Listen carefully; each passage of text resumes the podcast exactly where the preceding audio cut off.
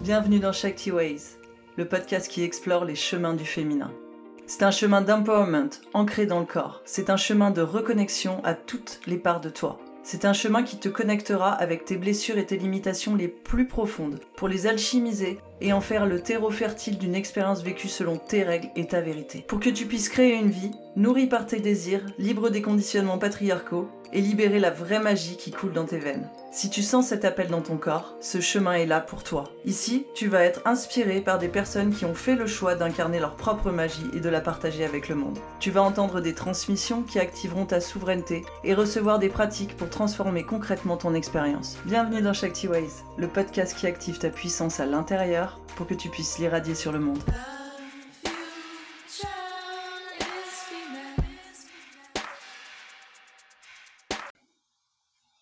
Mélissa, bonjour. Je suis ravie de te réaccueillir dans le podcast aujourd'hui. Moi aussi, je suis trop heureuse. Donc, si vous connaissez pas Mélissa, je vais vous la présenter brièvement. Euh, elle a déjà été présente sur Shakti Ways pendant, c'était une des pionnières puisqu'elle a fait l'épisode euh, numéro 3 où on a beaucoup parlé euh, des archétypes et, euh, et, de son travail euh, autour euh, des thèmes de cristal, des archétypes, de ce qu'elle proposait. Et on avait commencé à parler du sujet qui nous intéresse aujourd'hui, euh, qui était, qui est sa, sa participation en tant que représentante de la Belgique. Alors tu vas me corriger, c'est le concours international? C'est un concours international des arts de performance. Ouais. Un petit peu comme les Jeux olympiques des, des arts de performance, des arts de la scène. Génial. Donc Mélissa est une femme, comme vous avez compris, multifacette, créatrice, femme médecine et artiste. Elle nous invite par sa présence à célébrer et à embrasser toutes nos facettes. À travers son travail avec les thèmes de cristal, les archétypes et différentes autres modalités, elle nous fait sortir des sentiers battus et nous offre de nouvelles perspectives sur ce que signifie pardon, être un humain sur cette terre. Aujourd'hui, c'est plus pour nous parler spécifiquement de son expérience du coup en tant qu'actrice et tu as participé en tant que scénariste aussi hein? Oui, j'ai euh, j'ai créé une partie des performances, je les ai écrites en partie. Voilà. Donc son expérience en tant que représentante de la Belgique dans ce concours et, euh, et aussi bah, du tout de tout le processus qui a accompagné euh, bah, ce concours, la préparation, ce qui a été en amont et au-delà de sa préparation vraiment euh, j'ai envie de dire euh, concrète d'artiste et euh, tout le processus personnel qui a accompagné euh, la mise en place de ce projet quand même pharaonique et gigantesque à la base. Et du coup vraiment pour faire un retour d'expérience là-dessus parce que on en a discuté avant et en off et je pense que c'est vraiment euh, pour avoir eu l'occasion de discuter avec toi pendant le processus, d'avoir échangé un peu sur ce que tu disais. Je pense que ça peut beaucoup servir parce que c'est un parfait exemple de ce que ça demande de s'aligner à la personne qu'on veut être en fait. Moi, ce que je perçois, c'est ça. C'est-à-dire souvent on parle de manifestation ou de création de sa réalité avec euh, cette espèce de jeu. Ouais, je vais manifester, je vais projeter mon énergie dans l'univers. Mais en fait, chaque chose qu'on veut créer nous demande de nous aligner à cette chose. Et du coup, c'est pas forcément un processus toujours confortable. Et, ouais, euh, et je pense que c'est important que les gens perçoivent que au-delà de la, effectivement, on est créateur de notre réalité à plein de niveaux, mais on est des acteurs principaux et ça nous demande beaucoup des fois. Donc c'est pour ça que je voulais qu'on ait cette discussion parce que je pense que ton parcours est juste tellement euh, clair et que je sais que tu auras les mots pour euh, transmettre ce que tu as vécu. J'espère en tout cas, je vais essayer. Donc, est-ce que tu veux te présenter maintenant, euh, une nouvelle fois dans le podcast, une, la nouvelle itération de qui tu es aujourd'hui? Oui, je veux bien. Euh... En fait, je me considère euh, avant tout comme une humaine, toujours. c'est vraiment cette facette-là que j'ai envie de mettre en avant. Euh, avant, j'aurais pu dire, euh, je suis avant tout euh, thérapeute, je prends soin des autres, etc. Bah, aujourd'hui, je prends toujours soin des autres, mais j'ai plus besoin de m'appeler thérapeute. Et je le fais à travers tout ce que je partage artistiquement. Donc, à travers l'écriture, à travers ce que je peux proposer sur scène, ce que je compte proposer sur scène, à travers la performance, c'est vraiment ça qui est le plus important aujourd'hui. Mmh. Génial. Alors, est-ce que tu veux peut-être mettre le cadre de comment toute cette histoire a commencé? Oui. Alors au départ, j'avais envie de créer un spectacle. J'avais envie de ça. J'avais envie de créer un spectacle sur euh, les identités multiples, sur toutes les facettes qu'il y a à l'intérieur de nous. Et c'était la thérapeute qui parlait à ce, moment-là. Et euh, j'avais fait une formation qui me permettait d'être speaker sur scène, de produire euh, des formations sur scène, etc. Mais il me manquait vraiment l'aspect artistique et c'était ce qui était ressorti. Euh, et j'avais envie de, de reconnaître que je cachais l'artiste derrière la thérapeute. Je m'autorisais pas en fait à être une artiste. C'était pas possible. Il fallait, c'était pas assez quoi. Et je me rendais compte que je m'outillais avec plein d'outils de thérapeute pour avoir de la légitimité à être sur scène alors que j'avais déjà cette légitimité mais je voulais pas le voir. Et euh, ça a été vraiment la charnière pour moi euh, il y a un an d'ici. Et suite à ça, j'ai décidé de commencer à prendre des cours. Donc je me suis inscrite, euh, j'ai foncé tête baissée dans le premier truc qui m'a parlé et qui me permettait d'acquérir des, des, des connaissances pour avoir le jeu d'acteur pur et dur. Donc là, je suis vraiment rentrée dans un atelier d'acting. D'ailleurs, c'est l'atelier Béatrice Flores Silva Excel. Et je, je, je suis entrée dans ce monde-là vraiment de façon complètement innocente et de manière euh, ouverte. quoi. J'étais ouverte à recevoir des enseignements et on a directement commencé à travailler sur des scènes, euh, sur des scènes de cinéma, dramatiques. Euh, et donc tout de suite, j'ai plongé. Littéralement du jour au lendemain dans ma vie, ça a été, il y a eu plus que ça pendant vraiment plusieurs mois. Et suite à ça, ben en fait, euh, ma professeure a entendu parler de ce concours-là. Elle, elle m'a dit ce serait peut-être une bonne idée que tu participes. Et donc la porte s'est présentée à moi. J'ai même pas cherché à, la trouver cette porte. J'ai vraiment eu une proposition de sa part et elle m'a dit je pense que euh, tu as tes chances. Et donc je me suis présentée. J'ai passé des auditions en janvier, un petit peu après le podcast qu'on avait fait toutes les deux, et j'ai été sélectionnée pour faire partie de l'équipe belge et je sais qu'il y a eu des centaines et des centaines de candidatures. Euh, donc là, je me suis rendu compte au mois de janvier, 29 janvier, enfin j'ai appris ça le 16 janvier. D'ailleurs, c'était ouf parce que j'ai avorté un 16 janvier il y a trois ans et là c'était le climax total parce que j'apprends ça à la même date euh, et je me dis bah en fait euh, let's go quoi. Ouais. Ouais, beau projet. Ça c'est vraiment le point de démarrage. Ouais, génial. C'est euh, et après, en même temps, tu dis que tu as laissé euh, les choses se faire. Effectivement, ça s'est présenté à toi l'opportunité, mais en même temps, tu as écouté euh, ton appel en fait. Tu as écouté ce, ce désir de d'être dans le jeu d'acteur et tu as plongé là-dedans en fait. Tu as suivi cette chose-là. Bah oui, parce qu'en fait, je me suis rendu compte que c'était un désir tabou et c'est la plupart du temps ce truc qui nous empêche d'accéder à ce qu'on veut, c'est qu'on veut pas assumer ce désir et c'était très difficile pour moi d'assumer que j'avais juste envie d'être sur scène en tant qu'artiste ou à l'écran en tant qu'artiste. Hmm. C'était impossible avant ça de le reconnaître. Ouais, parce que ça venait en contradiction avec ta vision de toi et, certaines de tes valeurs. Oui, et puis surtout la personnalité que je m'étais bâtie, euh, la personnalité de la thérapeute, euh, que je suis toujours, hein, mais euh, je, je, je, voulais pas en fait briser ce que j'avais construit jusqu'à présent, ça mmh. rentrait en confrontation. À ce moment-là, je voyais pas comment euh, je pouvais trouver une intersection. Ouais, complètement. Et c'est hyper intéressant de voir que quand on est enfermé dans ces, ces rôles, en fait, parce qu'il s'agit d'un rôle qu'on se crée, euh, on va avoir du mal à percevoir euh, les points de contact qu'il peut y avoir avec d'autres choses parce qu'on est enfermé dans notre vision et dans, dans qui on est, qui on devrait être et ce à quoi ça doit ressembler et ça ça ressemble pas à ce que les autres y font et c'est pas possible. Et en même temps, tu nous le diras après, mais je pense que quand on s'autorise à plonger, en fait les points de connexion ils apparaissent tout seuls derrière. C'est un saut dans le vide en fait. Mmh, complètement. dans le vide où on sait que il y a des portes qui n'apparaissent que quand on fait un pas en avant et c'est une décision personnelle et c'est en ça qu'on est acteur, quoi. à un moment donné, moi, je me rappelle le 21 décembre, je me suis dit, je, je sens que quelque chose va s'ouvrir et je vais y aller. Hmm. Euh, je sais pas où ça va, mais j'y vais et je l'ai même demandé. Je, je dis, bah voilà, en fait, je suis prête. Ouais, complètement. J'adore cette manière de, cette confiance en fait, ce truc de genre, ouah, j'y vais, allez, c'est parti. Parce que ce qui s'est ouvert du coup a été d'une rare intensité. Euh, derrière, pour le coup. Et euh, du coup, j'aimerais bien que tu nous parles un peu de voilà, tu as pris la décision, tu as eu le, as eu euh, l'acceptation, tu savais que tu étais prise pour participer en tant que représentante de la Belgique. Et là, ça pourrait être genre, ok, Banco, bah ça y est, j'ai réussi, mais non. eh non. ah oui. Mais en fait, c'est là que tu sens le gap entre la personne que tu as envie de devenir, celle que tu es aujourd'hui, et puis tu sens en fait, euh, comme je dis, je, je, l'ai dit à ma, à ma grande sœur euh, il y a pas longtemps, ce qui était difficile, c'était pas d'aller jusque-là, c'était de quitter ce qu'il y avait ici.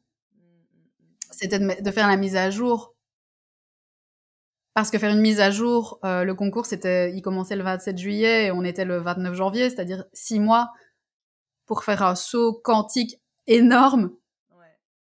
Eh bien, en fait, ça m'a demandé vraiment d'agir dans ma vie à plein niveaux. Euh, parce que quand tu jamais, jamais monté sur scène et que tu vas faire un concours où la majorité des personnes qui sont là sont déjà comédiens, danseurs, c'est déjà la plupart du temps des professionnels qui sont déjà là. Mmh. Euh, qui ont déjà une longueur d'avance sur toi en, en apparence. Et, et quand t'as pas la thune pour partir, parce que c'est un concours qui m'a coûté beaucoup d'argent aussi, ouais. euh, c'était une expérience vraiment. Euh, tu te fais le cadeau de te dire, allez, je vais m'offrir euh, cette opportunité-là. Il y avait un défi financier, il y avait un défi de préparation, de performance, euh, où finalement, ben, je me suis dit, est-ce que je serai prête? Est-ce que je serai à la hauteur? Est-ce que j'aurai un niveau suffisant parce que quand tu investis des milliers d'euros dans un concours, tu as quand même envie de pouvoir aller le plus loin possible dans le championnat. Euh, et puis, je me suis rendu compte aussi euh, qu'il y avait beaucoup de sources de déperdition d'énergie dans ma vie relationnelle où, en fait, si je mettais pas fin à des relations ou si je ne reconfigurais pas des relations, j'avais pas l'énergie pour travailler sur mes prestations pour partir. Euh, pareil pour euh, l'aspect financier, euh, jusque-là, je m'étais toujours arrangée pour générer moi-même les ressources pour pouvoir partir, pour pouvoir me former, pour pouvoir vivre les expériences que je voulais vivre. Et ici, j'ai eu besoin de passer par la case appel à l'aide, demander à l'aide, mmh. créer une cagnotte, sans les gens, j'y serais pas arrivée, mais ça m'a demandé de me mouiller, de montrer, d'assumer ce que je voulais faire, de faire des vidéos pour parler de mon projet, pour m'exposer, en fait, me mettre à nu devant toute ma communauté, devant ma famille, devant mes potes, devant les gens qui me connaissent pas et qui me suivent sur Instagram et qui se sont rendus compte, en fait, que la meuf, elle va à Hollywood, parce que ça se passe à Hollywood, et en fait, elle a besoin qu'on croit en elle, alors qu'en fait, elle n'a pas de carrière derrière, derrière elle et elle a rien à montrer sur ce qu'elle aurait pu faire avant, parce qu'en fait, elle plonge dedans. Ah, c'était dingue. c'est hyper intéressant. J'aimerais bien qu'on aille euh, un petit peu plus en profondeur là-dessus. Euh, tu l'as dit en fait, et c'est ce qu'on abordait tout à l'heure, c'est ce, truc de OK. Alors moi, je suis là. Je suis. Alors ceux qui regarderont en vidéo, ce sera plus facile. Je fais des petits gestes. moi, je suis dans mon présent, et en fait, la personne que je veux être, cette personne qui va faire ce concours-là, elle est là-bas dans six mois, et elle est clairement pas au même niveau et à la même fréquence que moi. Et euh, il y a énormément de choses à modifier dans ce parcours. Et là, tu as parlé de, de cet aspect euh, vulnérabilité et cet aspect financier qui est euh, vraiment... Euh, bah, c'est un peu c'est c'est l'expression c'est le nerf de la guerre. Et en même temps c'est vrai tu fais rien sans argent aujourd'hui. Et en mmh même temps bah quand tu es dans la spiritualité et tout on a tout ce truc du genre oui enfin ça va. Tu vois genre c'est pas si important et nanana. Non c'est super important l'argent en fait parce que ça nous permet de faire des choses et, et du coup, c'est plonger là-dedans en étant vulnérable, en étant, en réussissant, à amener les gens à apprécier ton projet, à plonger dedans avec toi, et en même temps en t'apercevant que tout le monde ne te suit pas. Ouais. Et qu'est-ce que ça vient bouger en fait à l'intérieur de toi?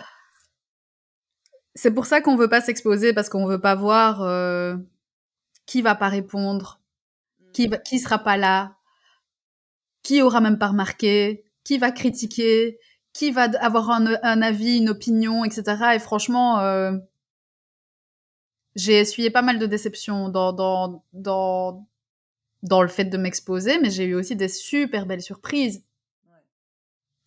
Les deux, il y a eu euh, des confirmations euh, énormes de... Ça a fait le tri, en fait. Vraiment. Parce qu'il y a des personnes même qui sont pas forcément mes amis qui m'ont soutenu simplement parce que ça leur parle, ma démarche leur a parlé. Et ça, ça avait énormément de valeur aussi, ça a aussi beaucoup de valeur. Euh, ça m'a permis de, par exemple, faire appel à mon réseau pour demander, tiens, est-ce que vous connaissez quelqu'un qui pourrait me donner des conseils par rapport à ce genre de concours?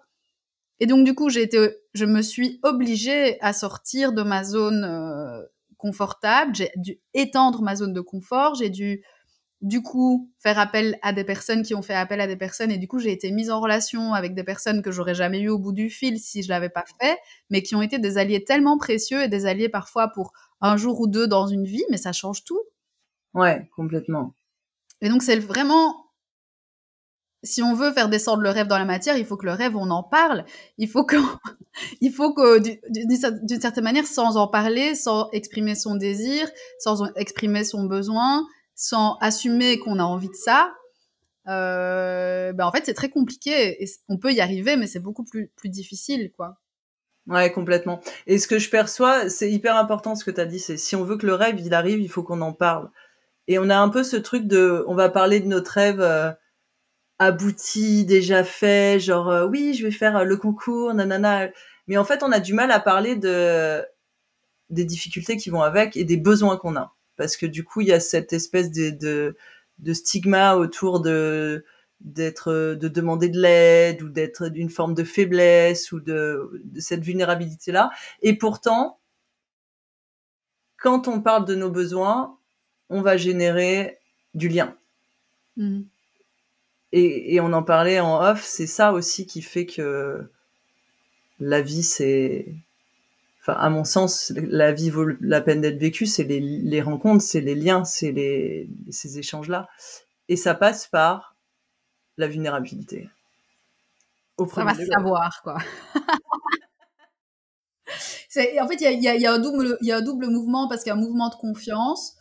Euh, à la fois parce que, comme je te l'avais dit, moi j'ai un tableau de vision, d'ailleurs il est en face de moi ici. J'ai un tableau de vision immense en face de moi où j'ai, il y a quatre, il y a c'est en 2019, je pense, j'avais dessiné ce que je voulais, et notamment, je me vois, je savais pas du tout que ce concours existait, hein, mais sur mon tableau, il y a Mélissa sur une scène entourée des couleurs de la Belgique.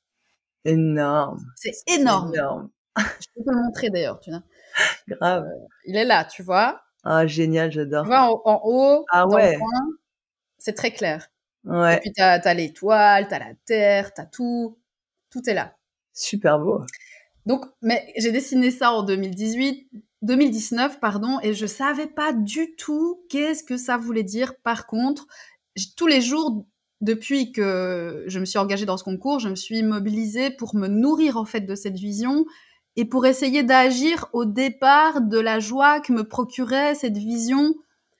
Et donc, ça demande un effort constant de se dire, Mélissa, je sais que t'as pas encore la thune, je sais que c'est la panique totale parce que franchement en mars j'avais toujours zéro euro, j'avais tous les sponsors qui me disaient non, j'avais ici en Belgique c'était la première fois, en France ça fait déjà des années qu'ils partent chaque année donc les partenaires, les sponsors etc commencent à connaître le projet euh, et donc ils financent beaucoup plus facilement leurs équipes.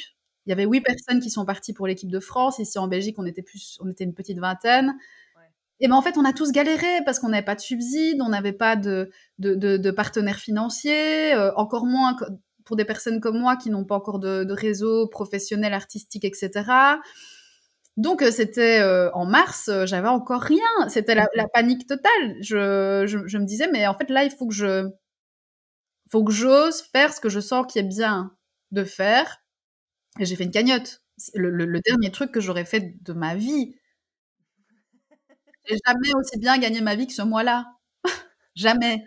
C'était, j'en revenais pas. J'étais en train, je pleurais en regardant les chiffres. Je me disais, mais ça veut dire qu'il y a des gens qui croient vraiment en moi, vraiment. Enfin, c'était réel. Enfin, c'est réel. Et franchement, je, je peux même pas exprimer à quel point j'ai de la gratitude, à quel point ça m'a bouleversée, dans tous les sens du terme. Ouais, complètement. Et en même temps, cette ces gens qui croient en toi, ils ont cru en toi parce que toi, à un moment donné, t'as cru en toi aussi. Et est-ce que tu peux nous partager un petit peu justement, bah, quand tu arrives là au mois de mars, euh, avec toujours pas de fonds, euh, tu me diras si t'as envie d'en parler, mais un peu avec ton réseau euh, amical et proche qui est en train de gentiment s'effriter autour de toi.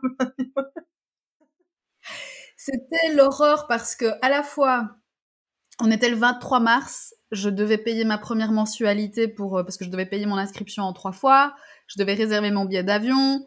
Il y avait euh, mon copain euh, qui enterrait son grand-père, il y avait ma sœur qui était en train d'accoucher à l'autre bout de la France. C'était le bordel total et, et, j'avais besoin d'aide et j'avais juste besoin de me dire euh, ok, on fait quoi là? Ouais. Et du coup, on fait quoi là? Pour maintenir la confiance et, donc j'ai pris mon billet d'avion à crédit, je savais pas comment j'allais le rembourser, j'ai payé ma première mensualité, je, je savais pas comment j'allais manger ce mois-là. Et puis j'ai me dit, ok, j'ai pris trois nuits, j'ai pas dormi, j'ai fait ma cagnotte. Je me dis, ok, c'est bon, c'est bon, j'y vais. Je peux pas faire de prêt non plus parce que comme euh, je gagne pas assez d'argent tous les mois et que j'ai un loyer trop élevé, je peux pas faire de prêt. ouais, ouais, complètement. Mais en même temps, c'est ce qui m'intéresserait, c'est euh, parce que on peut vite basculer dans euh, bah, la panique ou tu vois, t'es dans cette situation et t'as as, l'impression qu'il y a rien qui va et du coup euh, ton mental, il y a un moment donné, il va te dire ouais non mais en fait, euh, me redescendre sur terre, elle laisse tomber, tu vois. Et comment tu fais en fait pour euh, qu'est-ce que toi t'as fait pour reconnecter à cette confiance et à cette vision en fait, surtout bah, dans ces moments où c'était compliqué. Je me suis rappelé, c'est con, mais le fait que j'ai eu l'annonce le 16 janvier, je me suis dit il y a quelque chose qui est en train de se passer, c'est important. Je me suis, j'ai revu mon tableau de vision. Je me suis dit n'oublie pas, Mélissa, c'est important c'était un tableau de vision à 5 ans. En principe, il se termine euh, en septembre 2024. On avait dit qu'on y allait. Hmm. On avait dit en décembre qu'on y allait. On avait dit que ça avait une porte qui arrivait. On y allait.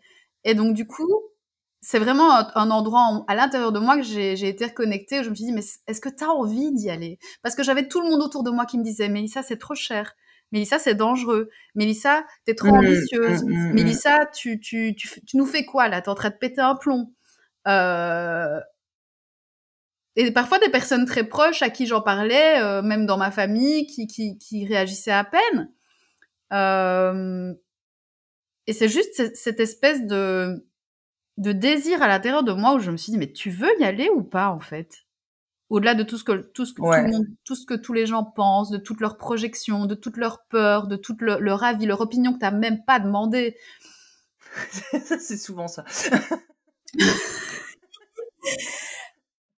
Et je me suis dit, je sens que j'y vais cette année, j'y vais pas. Euh, j'aurais pu reporter, j'aurais pu dire euh, à mon directeur national, à ma directrice nationale, euh, je, je suis sélectionnée, ok, je, je prends je prends ma, ma place l'année prochaine. J'aurais pu.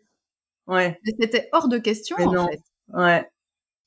Parce qu'il y a des rendez-vous dans la vie, parfois. Il y a des, y a des, euh, on le sent, en fait, qu'il y a des choses, des trains qu'on doit pas louper à certains moments.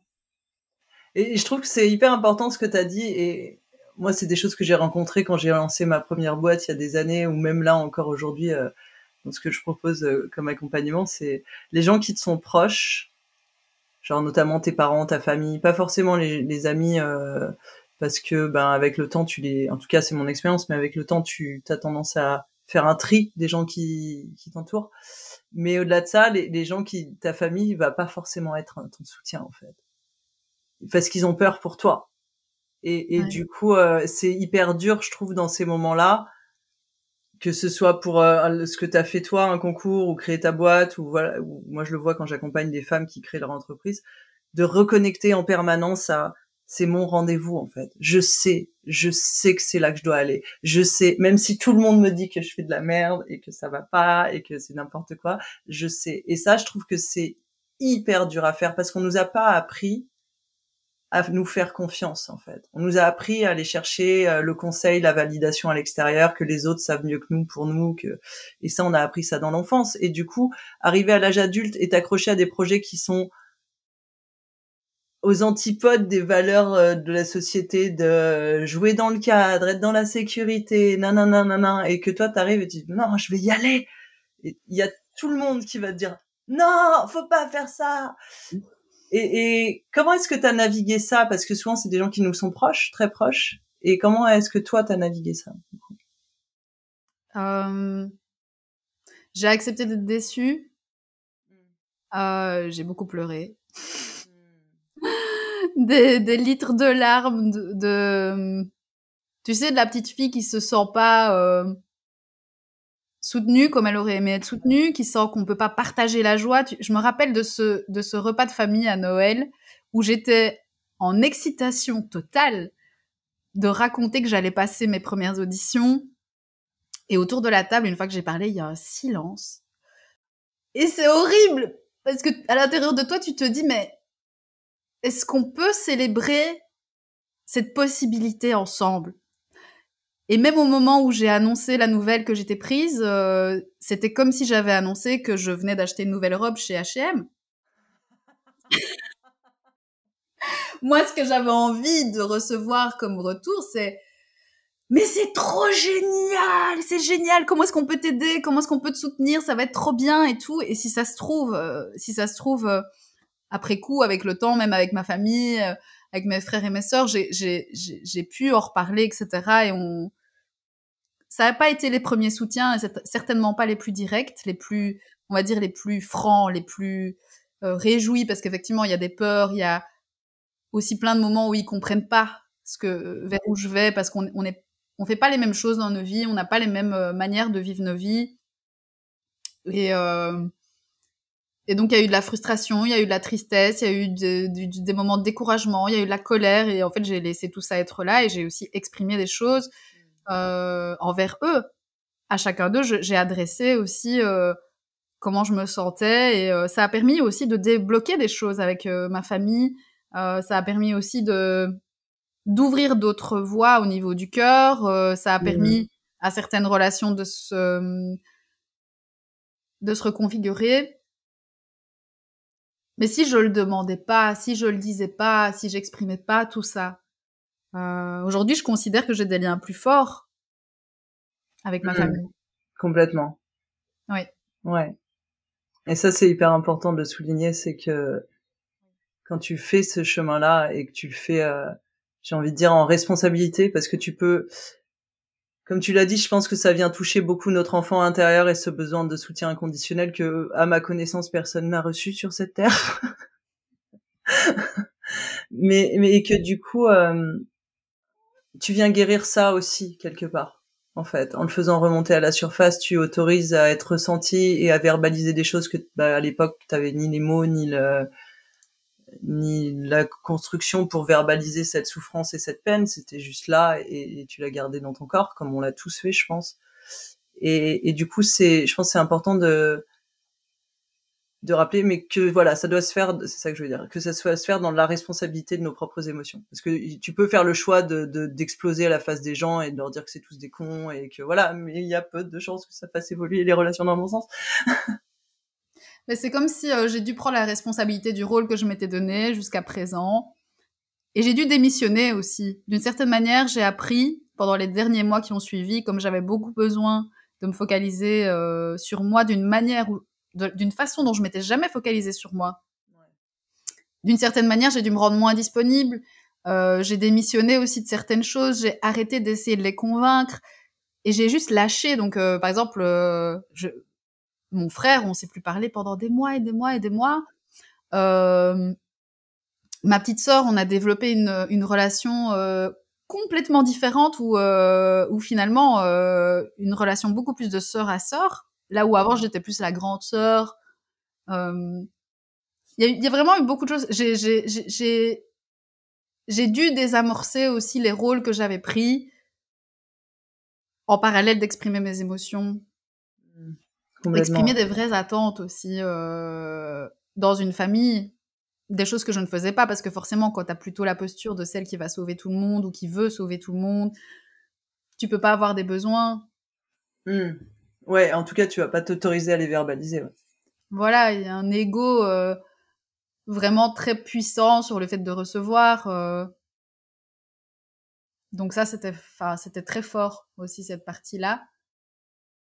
Et puis il y avait toute la partie d'écriture de mes scènes, du choix de mes scènes, où en fait je me guérissais aussi par le choix des scènes et des sujets que je voulais aborder sur scène. Euh, donc il y avait tout un processus aussi dans la préparation du concours et euh, dans la façon dont dont j'ai pu me me préparer techniquement, me préparer aussi en, en, en, s'entraidant. On s'est entraidé aussi avec Cindy, une, une des participantes qui était dans l'équipe belge aussi en tant que comédienne. Et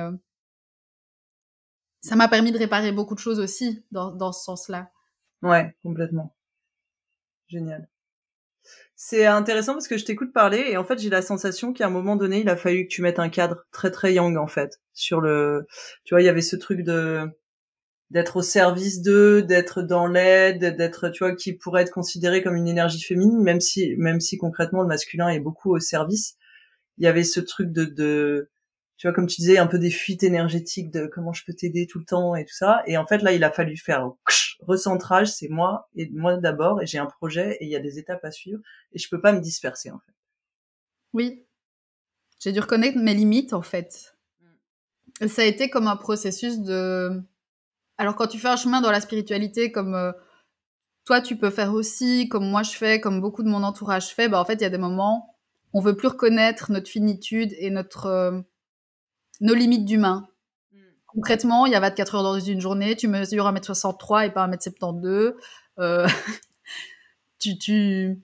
Un jour, tu vas mourir aussi. Et, et si toi, tu veux appeler ça euh, un jour, je vais euh, suivre une autre incarnation ou me réincarner, non, un jour, sur, dans un langage d'humain, dans la 3D, un jour, tu vas crever. Voilà. et vraiment, une deadline, c'est une deadline. Et quand tu as un concours comme ça où tu investis, il y a des choses concrètes. Bah, ok, il te faut il te faut 7000 balles, ben en fait, il te faut 7000 balles. Il te faut que tu prépares une prestation d'une minute, ben en fait, il faut que tu prépares une prestation d'une minute. Il te faut des costumes.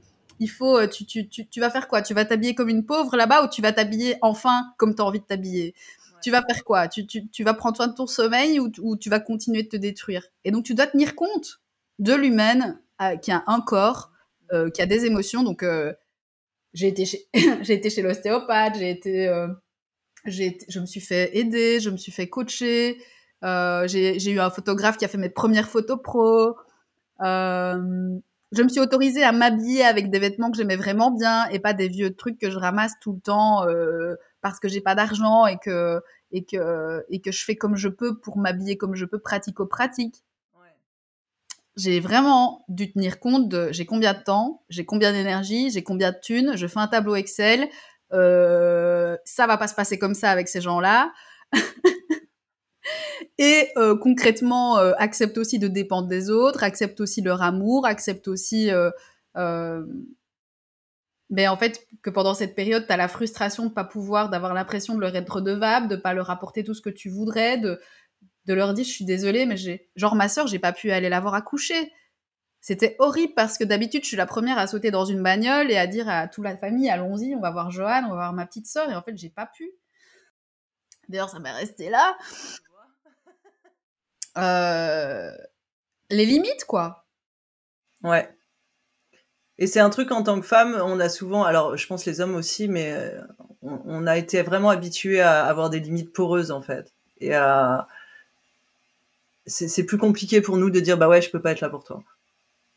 Et euh, alors que je le vois dans mon entourage, des hommes qui sont spirituels ou pas, et quand ils peuvent pas, ils peuvent pas. Ça leur, ça leur, j'ai envie de dire, comme dire l'autre, ça leur en touche une sans faire bouger l'autre. Voilà. Et ben, désolé, c'était obligé. Euh, mais du coup, c'est voilà, c'est ce truc de la culpabilité féminine, tu vois, qui est tout le temps là en sous-main et genre oh là là, je devrais faire plus pour les autres et tout ça. Mais à quel moment tu t'investis pour toi en fait? Tu vois?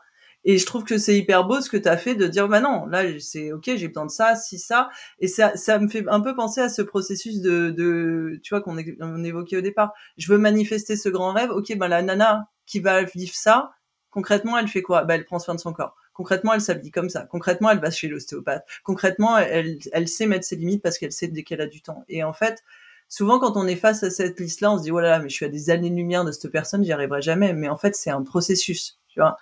Oh et, c'est pas à pas. Et je pense que c'est important, si tu veux parler de ça, peut-être de... Bah, il y a tout... On est dans la matière, quand on a des projets, ça se crée dans la matière, dans la transformation, il y a des choses à lâcher, comme tu dis, il y a des choses à transformer, il y a des gens qui vont plus être alignés avec toi à ce moment-là, il y a des manières de faire que tu as aujourd'hui qui seront plus les bonnes.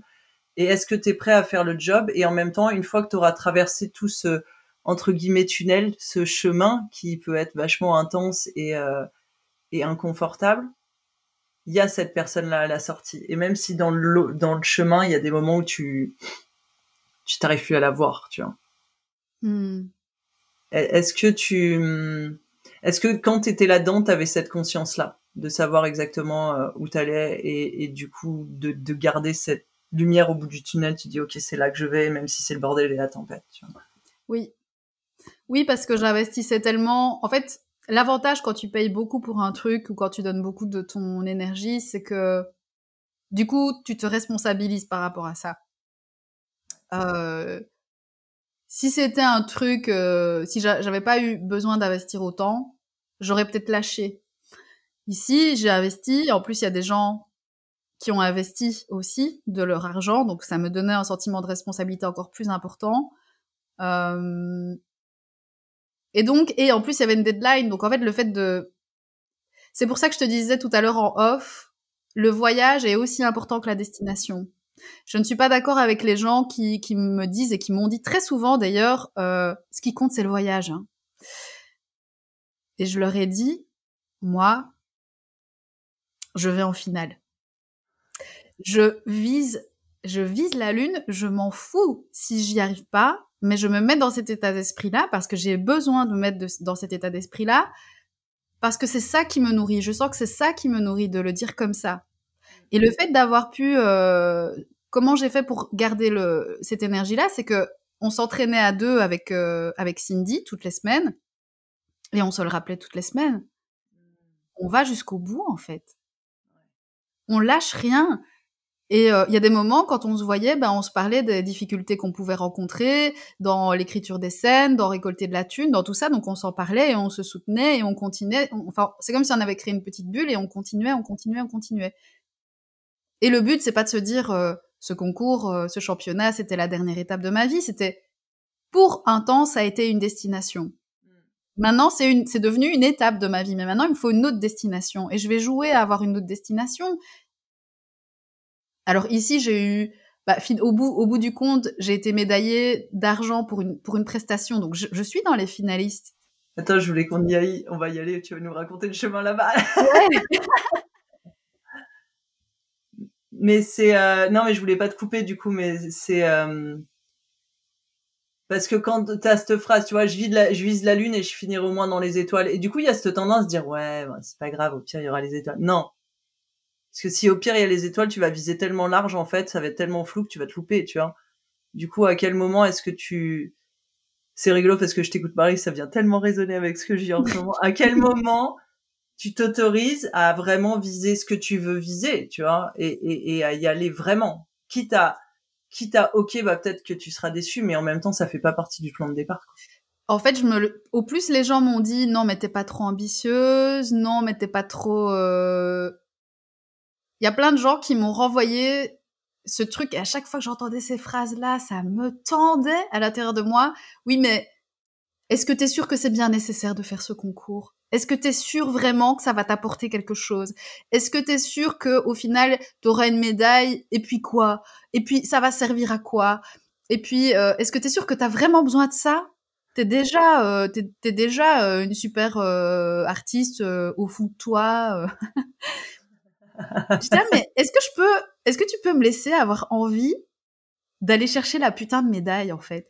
Est-ce que tu peux me laisser, et en fait, ça m'a, ça m'a, encore une fois, on parlait du, j'ai honte d'avoir ce désir-là, mais en fait, c'est pas hyper euh, bien vu d'avoir envie d'aller chercher une médaille.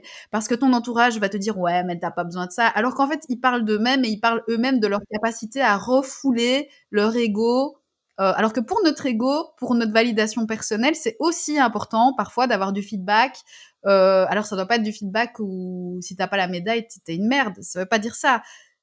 Mais on a tous besoin en fait de cette challenge-là et on a tous besoin parfois de se dire, bah, en fait, de symboles de réussite. Ouais. Des symboles. Et euh, moi, entre guillemets, je sais pas comment j'aurais réagi si j'avais rien ramené comme matière qui, qui, qui me montre, tiens, t'as ça vaut quelque chose. Je pense que je l'aurais certainement peut-être mal vécu.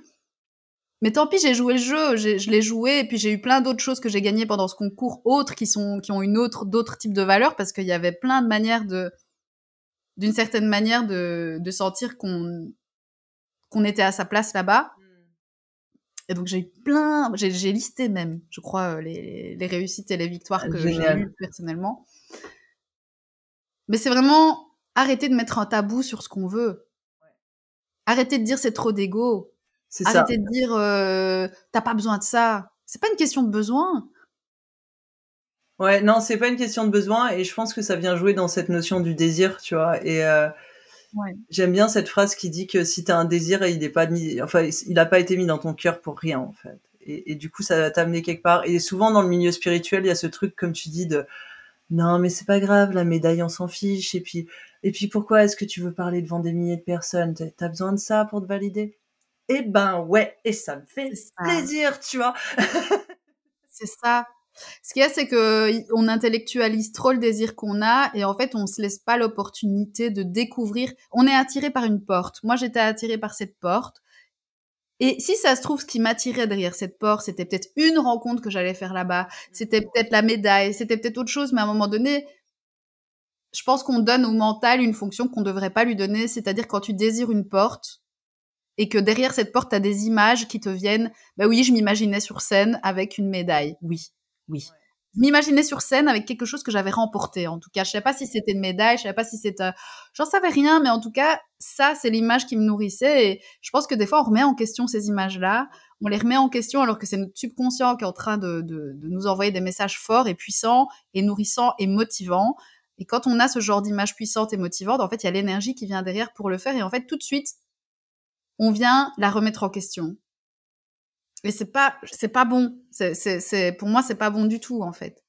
Ouais, absolument. Ouais, quand je travaille sur euh, le, notamment le désir en individuel ou en, collectif, c'est, euh, il y a souvent ce truc du jugement du désir et, et, je trouve que le désir, la force désirante, c'est quelque chose qui est tellement puissant chez l'être humain, en fait. Ça peut vraiment te faire bouger des montagnes. Et en fait, on les a tellement, euh... alors soit on est dans un espèce de désir de surconsommation qui nous appartient même pas, ou en fait on désire des choses qu'on nous a appris à désirer mais ce qui est de l'ordre de nos vrais désirs, on le juge en permanence. Et, et c'est vraiment, euh, pour moi, c'est, c'est, on s'entrave, on s'empêche de vivre. Et tu l'as dit tout à l'heure, euh, il y a une énorme différence entre penser sa vie et vivre sa vie. Et pour moi, la différence majeure, c'est, elle est dans, est-ce que je suis mes désirs? Est-ce que je les vis, en fait, au lieu de les garder dans ma tête et de les juger, quoi? C'est ça. Et au final, tu vois, toutes ces personnes qui ont remis en question mon désir m'ont aidé à le consolider d'une certaine manière parce que à chaque fois que je sentais ce truc dans mon cœur qui me disait mais j'ai tellement envie de fracasser cette personne. Vraiment, c'était, j'avais de la violence qui montait. J'avais juste envie de dire mais ta gueule, je t'ai rien demandé. Camille est là, mais ferme ta gueule. Mais ferme-la en fait, genre c'est mêle-toi de ta vie quoi. Je veux dire. Euh, arrête de tuer les rêves des gens, arrête de faire ça, vis tes rêves s'il te plaît, parce que merde en fait, tu vois. Et c'est là que je me suis dit, mais là je suis en train de me parler à moi-même. En fait, vis, vis-le. Ça, ça, ça, juste ma réaction me montrait, mais t'as pas envie de laisser tomber ce truc, ça, c'est important pour toi. Et à chaque fois que je me prenais ça, c'était, euh, allez, tu prends ce truc-là et au lieu de le nourrir de, tu, tu, tu, tu nourris en niaque tu nourris en niaque. Ouais, et puis la colère, c'est une force qui fait bouger énormément. On en avait parlé, euh, il me semble, dans le premier podcast, mais euh, c'est cette énergie de, tu vois, cette énergie de transformation, de j'avance, de voilà, c'est aussi un truc où euh, ça va trop, ça te donne du fuel au moment où tu en as besoin. Quoi. Et, et justement, pour parler de cette réalisation, est-ce que tu veux nous parler de ton expérience Là-bas. Là-bas? Oui, euh, bah du coup ça a duré dix jours. Ouais. Dans un hôtel euh, et euh, et donc c'est assez, euh, c'est vraiment impressionnant parce qu'on arrive et en fait c'est, il y a plein de pays du monde entier qui sont présents hmm. et chaque pays a fait son équipe. Chaque pays a créé son équipe dans son pays avec des auditions dans son pays et donc chaque pays manage son truc individuellement. Euh, et dans chaque équipe, il y a des danseurs, des chanteurs, des acteurs, des magiciens, des contorsionnistes. Euh, il y a des arts euh, d'un peu partout. Donc c'est déjà hyper riche comme expérience parce que tu arrives, tu as l'impression d'être... tu es sur une autre planète et puis on fait une grande parade des nations. Donc c'est-à-dire que chaque, chaque pays s'habille dans ses couleurs, amène son énergie, amène sa niaque, amène ses champions, ses championnes. Et c'est beau à voir, quoi. Et donc, on est tous là le premier jour, on, on danse comme des fous, on se, on se, on, se, on est en train de se, de se faire monter en énergie, quoi. Mm. Et on a tous envie, quoi. Et on mm. a tous envie. Et donc, ça, c'est super beau. Et, euh, et, puis, on a eu quelques jours de, de préparation euh, individuelle parce que tu as le jet lag, tu as tout. Ouais. c'est la totale. on est tous un petit peu KO. Euh, et on a eu une journée de workshop, donc c'est-à-dire euh, dans différentes salles, tu avais des workshops euh, spécifiques pour les danseurs, les danseuses, une salle plus pour l'acting, une salle plus pour le chant. Et donc tu rencontrais en gros des professionnels que tu n'aurais jamais pu rencontrer autrement. Ouais.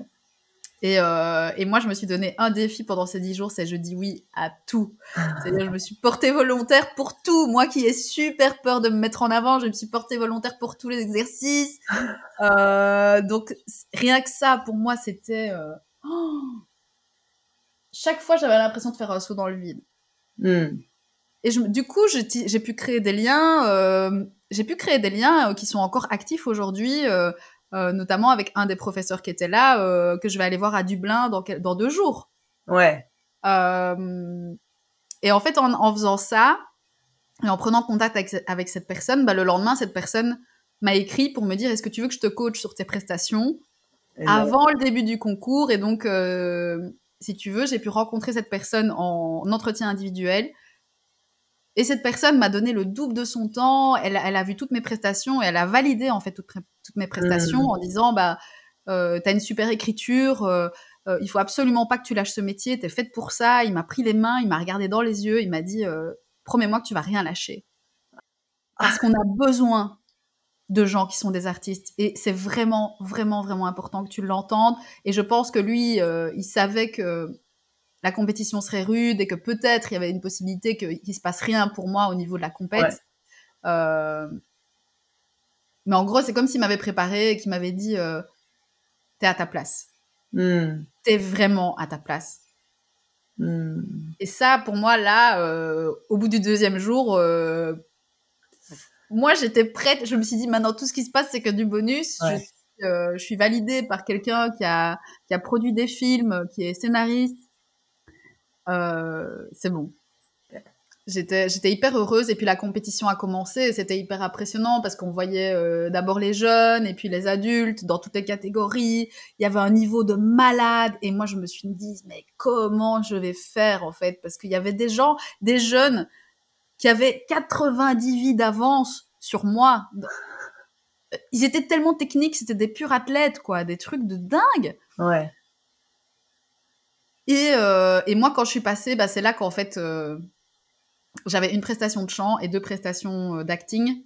Euh, au final, c'est trois prestations d'acting, mais il y en a une qui est plus orientée sur le chant et une qui était une prestation dramatique, où là, je reprenais un monologue existant dans le cinéma et une que j'ai écrite. Ouais. Je te laisse deviner laquelle pour laquelle j'ai été récompensée au bout du compte. Celle que j'ai écrite, euh, qui s'appelle First Date. Évidemment, c'était en anglais. Ouais. Et euh, là, il y a eu un couac dans, dans l'organisation, ce qui fait qu'en fait, euh, j'avais les trois prestations. Il y, a, il y a plusieurs jours de compète, mais toutes mes prestations, mon premier tour, je passais le premier jour. Et euh, la première prestation, je l'ai passée super en retard et du coup, j'ai pas eu le temps de me préparer pour les suivantes. Ah ouais. Et donc vraiment pour mes prestations d'acting, j'ai même pas eu le temps de me concentrer. Euh, ils étaient en avance à la fin et, et pour les premières on était en retard et donc du coup j'ai été prise dans un, un tourbillon de stress, de panique, ouais. de me dire purée j'ai investi 7000 balles et j'ai et, et j'ai pas le temps de passer ce casting dans de bonnes conditions. J'ai été propulsée sur la scène. On m'a, j'ai pas eu une minute de concentration pour faire une scène dramatique euh, super difficile. Et à ce moment-là, je j'ai vraiment paniqué parce que je me suis dit je vais, je vais pas être reprise. Mm. Et euh, et je sais que cette prestation dramatique certainement euh, elle est pas bien passée. Et puis après j'avais j'avais trois quatre minutes pour changer de vêtements pour euh, me mettre dans l'état d'esprit de la prestation suivante. Et j'ai utilisé toute la frustration de la première pour la foutre dans la deuxième.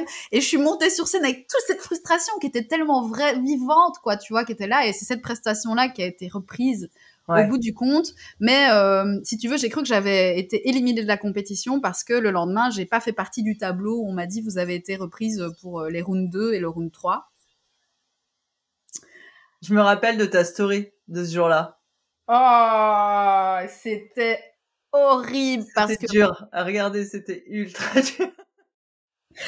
Et euh, c'est là que je me suis rendu compte qu'on avait mal compris le principe du concours, c'est-à-dire qu'en fait, euh, il y a un show qui va être créé au bout des, des, des, sept premiers jours, et ce show, bah, il va être fait uniquement sur base de certaines performances qui collent aussi avec l'esprit du show, et donc euh, c'est comme un casting. Et donc les gens qui ont été sélectionnés au deuxième tour, bah, c'était des gens qui ont été sélectionnés, c'était des performances de qualité, mais c'était aussi des performances qui allaient être reprises pour le show. Et donc, pendant quelques jours, moi j'ai cru que j'étais complètement éliminée, donc j'ai été voir des cascades, euh, j'ai fait des contacts, euh, j'ai été voir Hollywood, etc. Et en fait, je me suis rendu compte que ma prestation, il y avait euh, la voix du show et puis il y avait la voix des médailles. Ouais, d'accord. Et en fait, il y avait chaque prestation a été cotée avec des critères et a reçu une cotation. la médaille d'argent, c'est entre 80 et 90% Et donc, mais moi, j'avais perdu de vue ça, ou j'avais pas compris que je pouvais, entre guillemets, faire partie des finalistes au niveau des trophées, des médailles, mais que, effectivement, ma, prestation ne s'inscrivait pas dans leur show. Et donc, c'était un, rebondissement de fou. Et par contre, bah, j'ai eu aussi euh, un contact avec la New York Film Academy qui a voulu me rencontrer pour euh, m'offrir une bourse pour que je vienne étudier euh, à New York. Donc, j'ai eu ce qu'on appelle des GO6, des, professionnels qui voulaient me rencontrer pour me faire des propositions et donc, euh, bah moi, j'étais pas prête à aller étudier à New York et à mettre 25 000 dollars de plus, même s'ils voulaient m'offrir une bourse de 15 000 dollars. J'avais pas 25 000 dollars de plus à mettre pour la formation. Donc, au final, j'ai été hyper honnête et j'ai pas reçu le papier qui me disait au bout du compte, on, vous donne une bourse, mais en gros, ils voulaient m'offrir une bourse. Donc, euh, en soi, ça avait l'air euh, mal barré. Et au final, je me suis retrouvée le samedi, euh, le jour où ils ont fait la distribution des prix, bah, ils m'ont appelé sur scène et j'étais là. C'est incroyable. C'était fou. C'était, j'en revenais même pas, quoi. J'étais, j'en revenais tellement même pas que j'ai cru que j'avais une médaille de bronze. Et puis j'envoie à tout le monde, euh, j'ai eu une médaille de bronze. Et en fait, je regarde, mais c'est une médaille d'argent, en fait.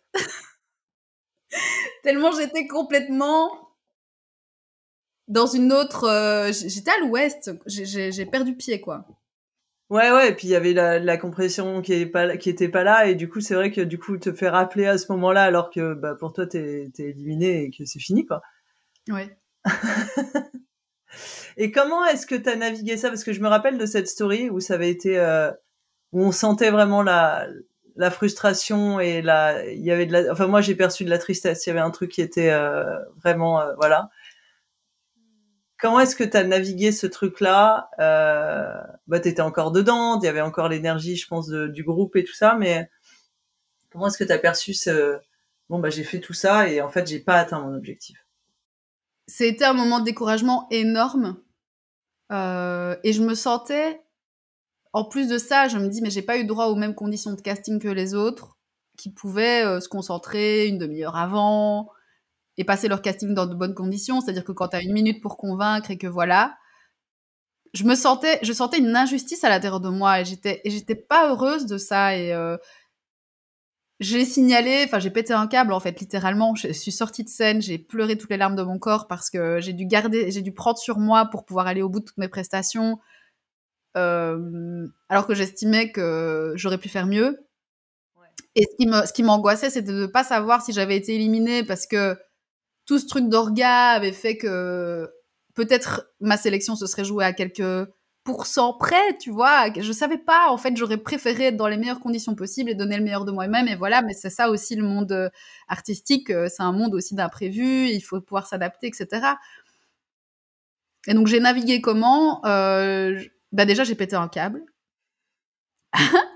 j'ai pété un câble et j'ai quand même ben signaler à l'organisation que c'était pas normal à ce niveau-là qu'il y ait des choses comme ça qui se passent et qu'il faut pouvoir éviter ce genre de problème parce qu'on est on est aussi des clients, on paye on paye aussi pour euh, passer euh, ce, casting dans les meilleures conditions, ce championnat et ces auditions dans les meilleures conditions possibles.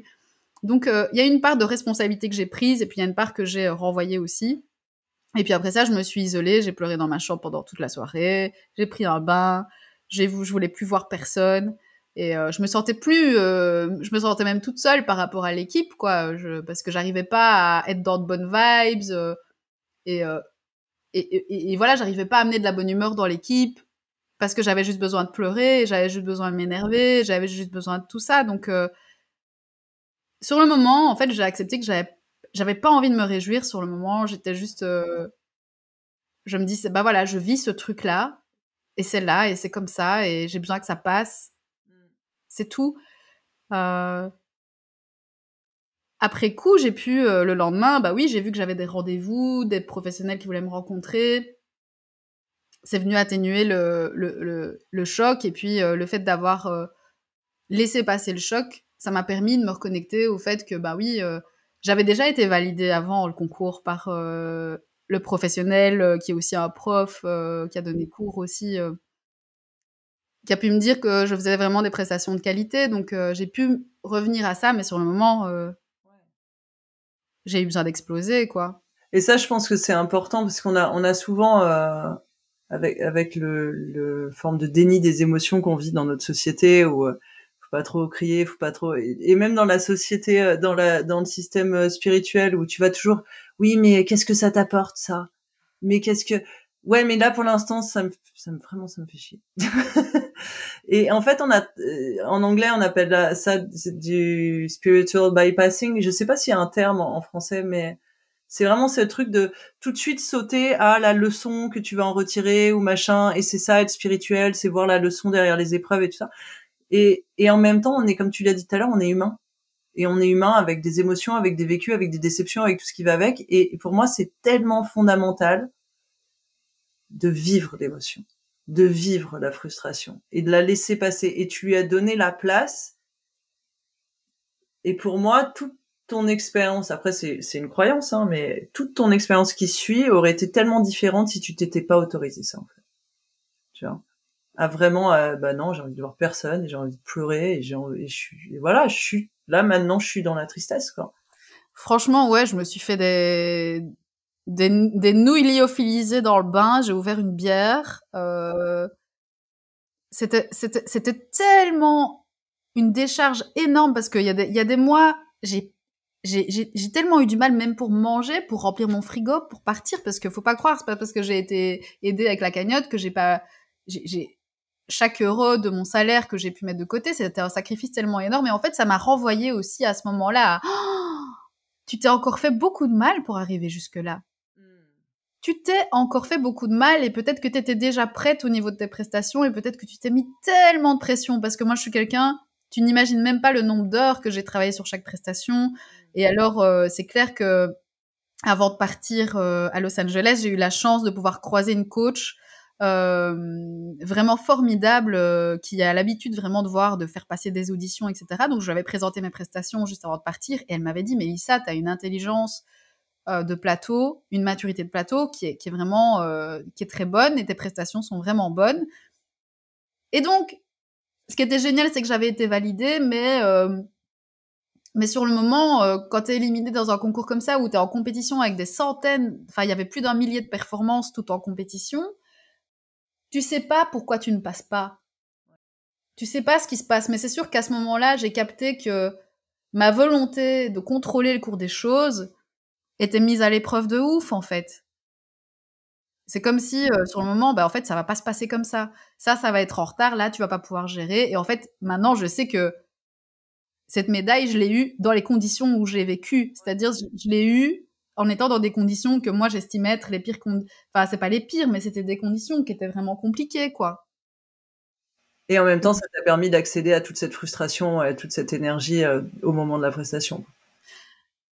Tu ouais, t'imagines même pas dans quel état j'étais quand j'ai fait cette scène-là parce que c'est first date, ça parle de un rendez-vous manqué, euh, ça parle d'un rendez-vous manqué avec euh, avec l'homme de ta vie que que tu reverras peut-être plus jamais quoi. Tu vois tellement t'es control freak, tellement tu te prends les pieds dans ta propre merde quoi. Tu vois et, et, et là je me suis dit mais je me suis pris le, les, les, pieds dans dans dans ma propre tentative de produire la, la scène parfaite et là il y a plus rien, je gère plus rien du tout Et donc du coup, euh, je, je me souviens, j'étais dans les dans les les coulisses en train de me changer. T'avais la meuf du concours qui m'interrompait pendant que j'étais à poil pour me dire qu'il fallait que je me dépêche. Et à ce moment-là, j'ai fait. Oh, il faut que tu te charges de toute cette émotion, que tu balances, tu balances ça dans, dans, dans, dans cette scène, tu Mm. offres ça au jeu. Hmm. Sinon, tu vas, tu vas perdre tes moyens et tu, et tu vas, euh, donc il faut que tu restes pro, quoi. Sinon, tu, tu, tu, tu vas tout perdre et ça s'est joué comme ça en Ouais. quelques secondes, mais effectivement, la décharge, une fois que sortie de scène, ça a été vraiment, euh,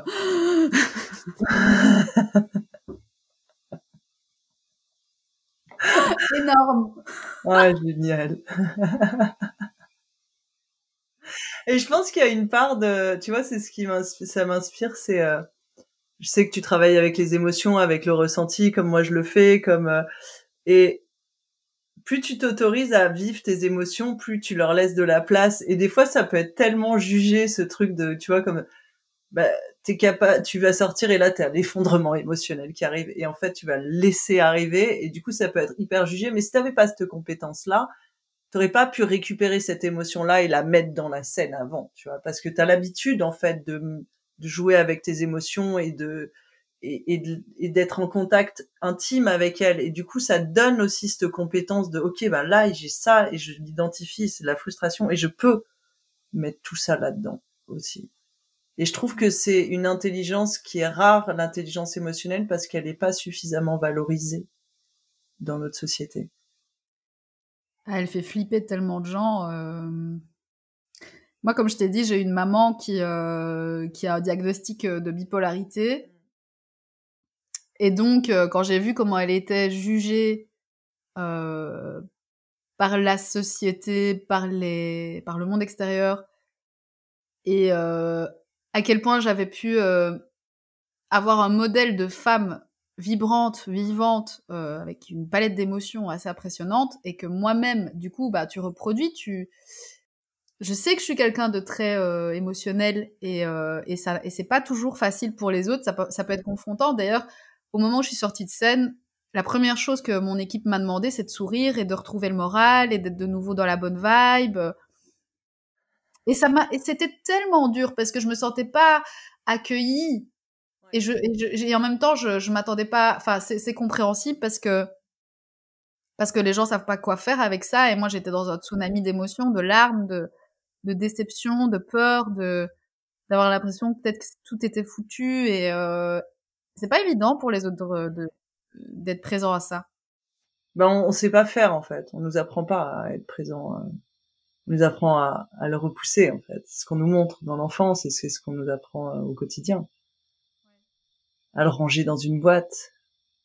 C'est exactement ça. Ouais. C'est pour ça que je suis montée dans ma chambre parce que j'avais pas envie de. J'avais envie d'avoir de l'espace pour pleurer, pour m'énerver. J'aurais préféré avoir des bras de loin. J'aurais Ouais. préféré avoir un gros câlin et quelqu'un qui me dit mais vas-y viens on va te taper sur le mur. Viens, on va défoncer des oreillers. viens on, on se bourre la gueule. Viens on.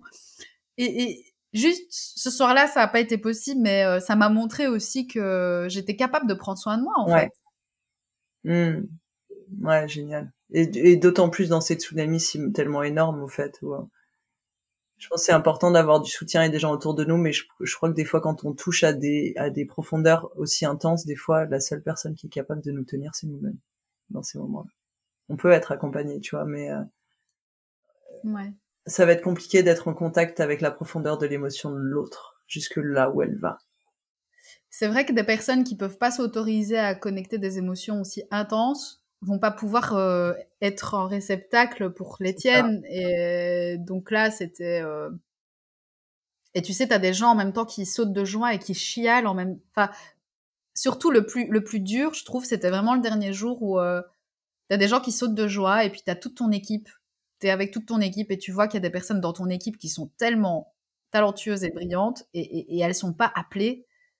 Et toi, t'es là, tu, tu, tu, comment tu peux célébrer ton truc et en même temps être en compassion et en tristesse pour euh, et en colère même avec les autres. C'est vraiment euh, une expérience ici. euh, C'était ça la, la beauté aussi de cette compétition, c'est qu'on faisait ça ensemble et qu'on était confronté à, ben, en fait, chacun avec son flux émotionnel, chacun avait avait répondu aux mêmes enjeux, chacun avait misé beaucoup, chacun euh, chacun a, a, fait de, de, ce championnat le centre de sa vie pendant pendant vraiment tellement tellement de mois quoi. Ouais, complètement. Et tu te retrouves à des moments, et c'est vrai qu'il y a des moments où, où le, ce, ce lien-là, il est, il est compliqué à, attendre parce que effectivement, tu es dans des mondes parallèles. Il y a des moments où tu peux pas te retrouver. Quoi. Et en même temps, c'est super fort entraîné. Tu vois, moi, j'ai dans, dans notre équipe, euh, euh, Sandy, elle, euh, elle chante. Et elle est aussi coach vocal. Et à un moment donné, j'avais des difficultés avec ma voix. Ben, en fait, euh, on, on a fait une heure de coaching euh, ensemble. Et en fait, on s'est aidés. Euh, moi, dès que j'ai pu aider euh, d'autres ou soutenir ou réconforter, je l'ai fait aussi. Donc, il y avait pas de compétition au sein de notre équipe alors qu'on était en compétition. Ouais. Concrètement, mais on... c'était aussi une belle leçon de voir que même si on est aussi en compétition, on se renforce aussi. Mm. Ça déconstruit vraiment beaucoup de choses même si on peut pas tous les moments être raccord au niveau émotionnel, au niveau de comment on se sent à l'intérieur. Euh. Non, non, complètement, mais ça, ça t'as ce travail d'équipe qui vient derrière. Et du coup, là, on est à, à quoi? À un mois, et, un mois un peu plus, un mois, non? Pas tout à fait. Je suis revenue depuis le 6 août. Donc, euh, ça fait 23 euh, mois, 6, 17. Ça fait faire. Euh... On est en deux et trois semaines euh, ouais. depuis que j'ai atterri. Comment tu te sens? Le retour à, le retour à, à ta vie, euh, j'ai envie de dire, différente de ce qu'elle était? Eh bien, euh, ça continue de bouger. Euh, vu que je repars à, à Berlin, moi j'allais dire, je sais pas, je repars à Dublin parce que le, le professeur qui m'avait coaché, il est là-bas pour le moment en tournage et, euh, et, euh, et du coup, je me suis dit, je lui ai proposé, je lui ai dit, ça te dit que je te rejoigne et donc du coup j'y vais.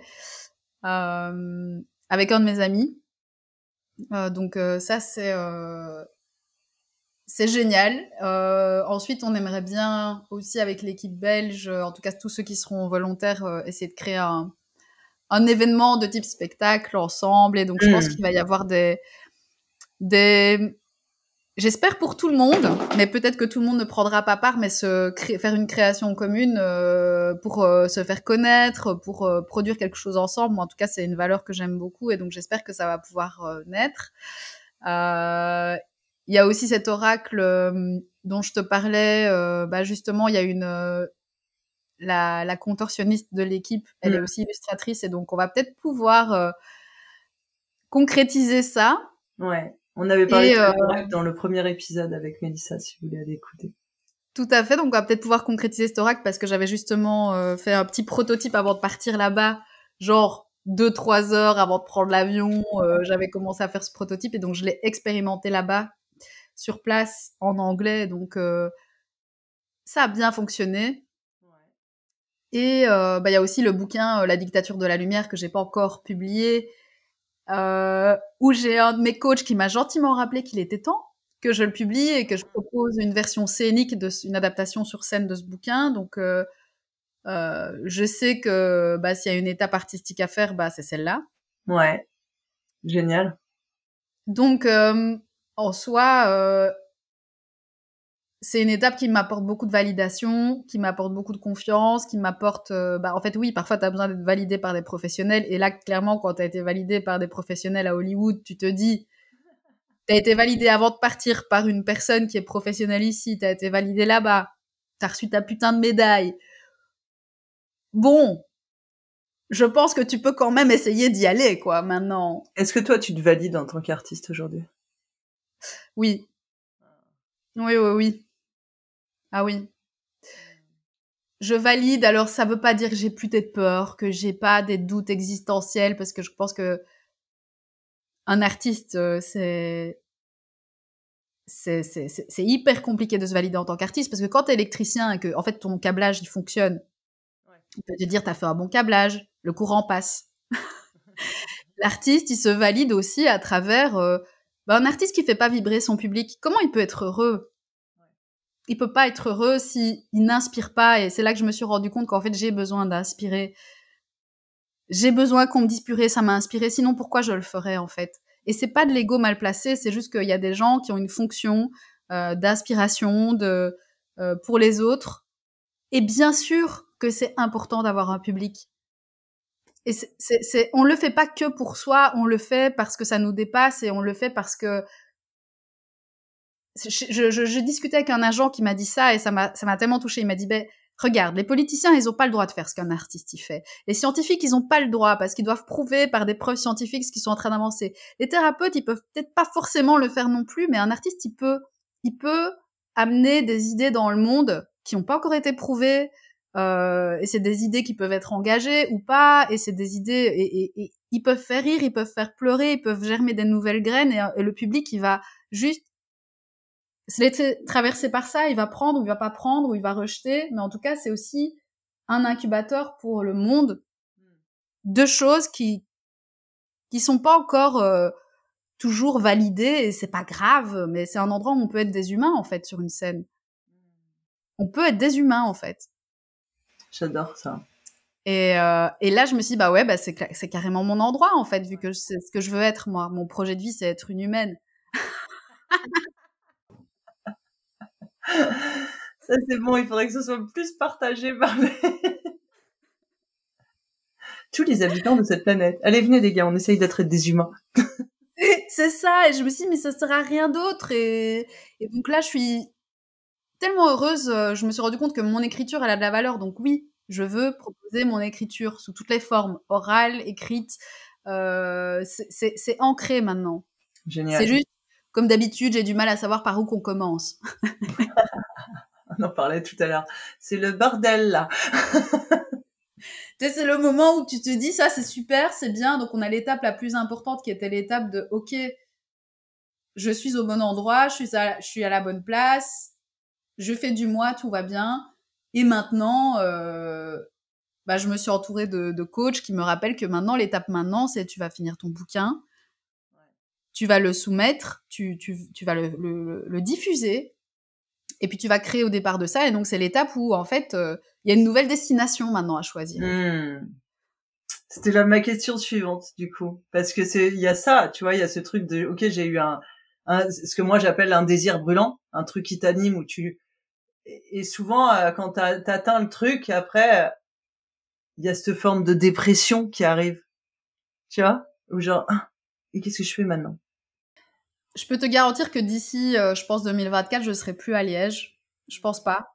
Je pense que, en tout cas, je sens que j'ai besoin de nouveaux horizons, que j'ai besoin de bouger, que tout continue de bouger. Même, là, euh, je me suis même séparée de mon compagnon avec lequel j'étais jusqu'à jusqu'à présent parce que je sentais que, en fait, euh, ce sont des, ça fait partie de la personne que j'étais avant et ça fait partie des deuils nécessaire aussi euh, sur une vie où euh, je suis plus la même personne en fait.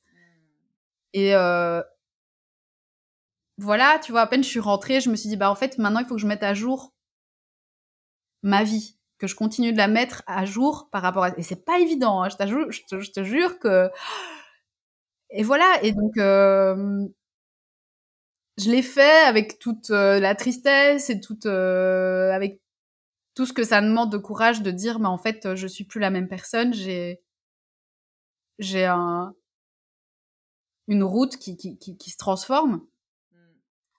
Et euh, il faut que je puisse être en accord avec ça. Et donc, c'est encore des mises à jour, c'est encore euh, être intègre, en fait. C'est une question d'intégrité. C'est une question d'honnêteté envers soi, et puis, euh, du coup, qui permet d'être honnête envers les autres, c'est de se dire, mais moi, j'ai plus envie de me battre, par exemple, dans ma vie privée. J'ai plus envie de j'ai plus envie de galérer euh, de, du, niveau de galère où comme j'ai galéré jusqu'à présent quoi où j'ai plus envie de galérer de la j'ai plus envie de galérer en fait. Il peut y avoir des efforts mais euh, c'est pas la même chose l'effort que tu fournis quand tu oses ouvrir la porte qui se présente devant toi. Tu fais un premier pas il y a une porte qui arrive tu oses la pousser donc tu fournis un effort à ce moment-là et essayer d'ouvrir une porte qui se ferme qui est fermée c'est pas du tout le même effort. Et moi, je me suis rendu compte que jusqu'à présent, j'ai beaucoup tenté d'ouvrir des portes fermées. Mmh, mmh, mmh. Et donc, de perdre mon énergie là, euh, par exemple, essayer de faire fonctionner une, relation qui ne fonctionne pas, ça fait partie de ce genre de choses. euh, c'est comme essayer d'aimer un boulot que t'aimes pas. Ouais, complètement. C'est impossible, tu te forces. C'est ça, tu passes, tu passes trop d'énergie et je trouve que c'est là où ça vient résonner avec ce que tu disais où on est là pour être des humains, tu vois. Et être des humains, c'est ça aussi, c'est euh, on n'est pas constant, on est en perpétuelle évolution et du coup c'est des mises à jour permanentes et du coup ben, il y a cet inconfort aussi de tu vois de, se regarder dans le blanc des yeux, de voir où on en est, de voir où on va, de voir ce qui convient plus et même si des fois on est en résistance totale, genre non, je veux pas voir ça. Et ouais, et en fait c'est vraiment, euh, alors l'effort de se séparer peut être douloureux, mais en vrai l'énergie que tu vas passer à rester dans une situation qui est plus la tienne, elle est encore pire. C'est de la torture. C'est de la torture, et tu peux vraiment t'y perdre en plus, parce que tu peux vraiment. Enfin moi je connais des gens dans mon entourage qui qui sont abandonnés, parce que c'est c'est ça en fait, tu t'abandonnes à à une vie qui est pas la tienne. Enfin l'illusion, elle fait encore plus mal que la vérité, quoi. C'est vraiment euh, quand tu sais que t'es plus au bon endroit, quand tu sais que quelque chose doit bouger, être recablé et que tu n'oses pas débrancher le câble, ben en fait, tu te t'es plus branché sur ton, ton secteur, quoi. C'est comme un ordinateur portable. T'as enlevé la t'as enlevé la charge, alors tu vas encore avoir de la charge pendant un petit temps, mais à un moment donné, tu vas avoir le voyant rouge qui va faire bip, bip, bip, bip, bip, bip. Et à un moment donné, c'est fini, quoi. Enfin, je veux dire, il y a, il y a tellement euh, des espaces de résilience dans la vie. Et là, je sentais que l'énergie de ce concours et, ce que ça m'a permis, ça m'a permis de... ça a réaligné, les choses. Et là, je suis, j'étais dans l'avion, je, je, monte dans l'avion, je me dis, maintenant, tu vas revenir dans ta vie et c'est pas fini. Tu reviens pas. En fait, c'est pas le rêve là-bas, la réalité ici. C'est la réalité là-bas, la réalité ici. C'est la même en fait. C'est pas. Euh, t'es pas de retour, quoi. Ouais, mais du coup, dans le processus, t'es devenu qui t'es maintenant. Ouais. Qui n'est plus la même personne. C'est, ça, c'est, je veux dire, les, je suis passée de l'autre côté du pont et donc, du coup, il y a, voilà. Tu vois ce que je veux dire? Euh... Ça, ça s'est aligné, quoi. Ouais, complètement. Et du coup, j'ai envie de clôturer sur, euh, Aujourd'hui, la personne que t'es, qu'est-ce qu'elle aurait à dire à la Mélissa du mois de décembre l'année dernière? Fonce. Ça va être tellement génial. Ouais. Ça va être tellement génial. Mmh. Franchement. Fonce. Il n'y a, rien d'autre à faire. Fonce. Et la Mélissa du mois de décembre, si tu arrives encore à la contacter, comment elle voit la femme que tu es aujourd'hui? Ah, elle est. Euh... Attends, je me remets, je me remets, je me remets avec elle. Ouais. Elle retrouve de l'espoir. Hmm. Elle retrouve de l'espoir. Parce qu'il y a une putain d'énergie de désespoir au départ de tout ça. Ouais. Et je trouve ça c'est un hyper un message hyper beau parce que t'es pas parti d'un espace où euh, où le tremplin était stable au départ pour prendre ton appui. Ah oui, c'était complètement instable, c'était complètement le le j'étais dans un espace vraiment de il me faut une lumière au bout du tunnel.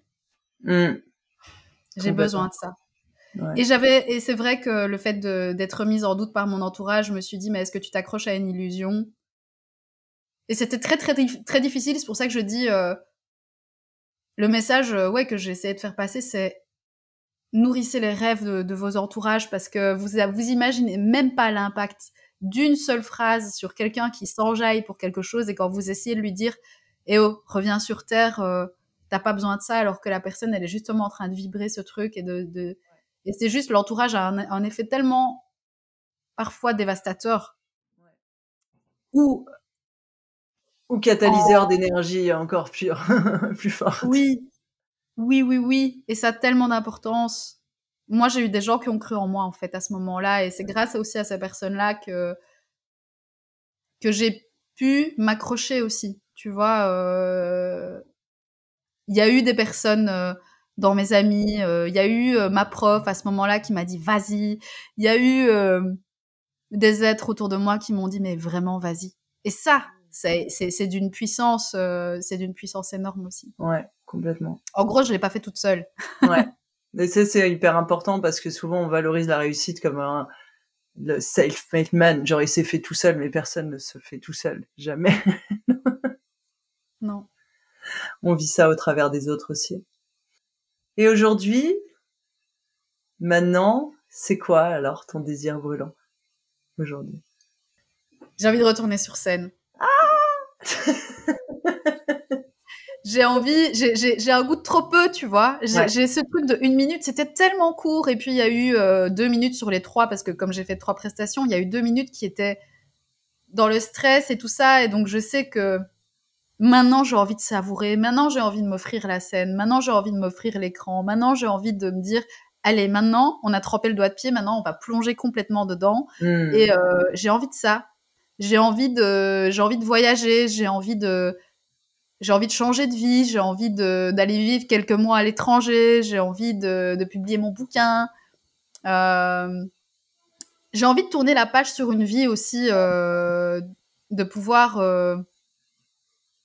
Ouais, même professionnellement, je sens que je suis arrivée à un tournant où, euh, où euh, je, je, sens que j'ai fait ce que j'avais à faire aussi professionnellement. Là, dans le travail où je suis pour le moment. Hmm. D'ailleurs, si mon boss m'entendait. Euh, je sens que j'ai aussi besoin d'un nouvel horizon professionnel. Et c'est juste le sentiment d'avoir accompli. Euh, mm. C'est pas un sentiment, c'est comme quand tu quittes une relation. Ça veut pas dire c'était pas la bonne relation, c'était pas le bon boulot, c'était pas la bonne vie. C'était la bonne vie, c'était la, la bonne personne, c'était la bonne relation, c'était le bon job. C'est juste qu'à un moment donné, tu sens que on entre dans un autre paradigme. Ouais, complètement.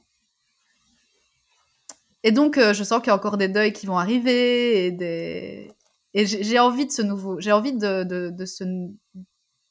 J'ai envie de me renouveler. J'ai envie de changer complètement de vie. C'est impressionnant parce que je t'écoute parler. En fait, ce que je ressens, c'est euh, ça, ça te ça t'a ouvert les horizons de ce que tu peux oser en fait.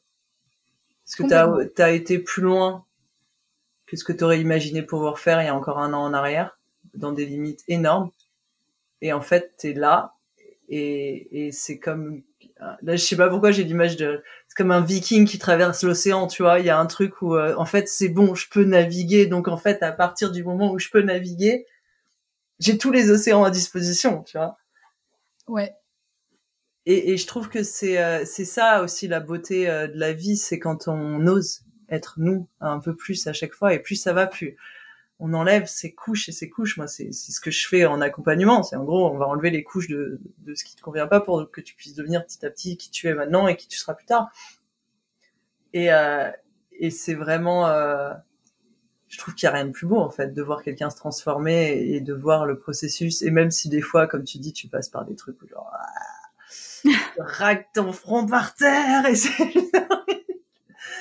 ben voilà, derrière, il y a, y a un, il y a la réussite d'un objectif, et au-delà de ça, tu as grandi pour devenir la personne que tu es aujourd'hui et, et prendre encore plus ta place, tu vois. Et du coup... Euh, et il y a aussi le processus de consolidation du désir, parce que on ne peut pas, on ne pourra pas faire confiance à notre désir brûlant, on pourra pas faire confiance à notre désir de vivre, parce que c'est pas que, on entend souvent désir sexuel derrière, mais non, c'est un désir de vivre.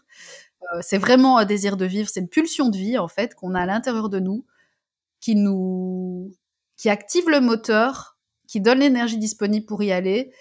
Et euh, le fait de se dire j'ai eu raison d'être à l'écoute, la preuve, regarde ce qui se passe. Il faut oser le faire une première fois pour se dire bah la prochaine fois que je sens ce désir-là, je l'écoute et je l'écoute encore et encore et encore.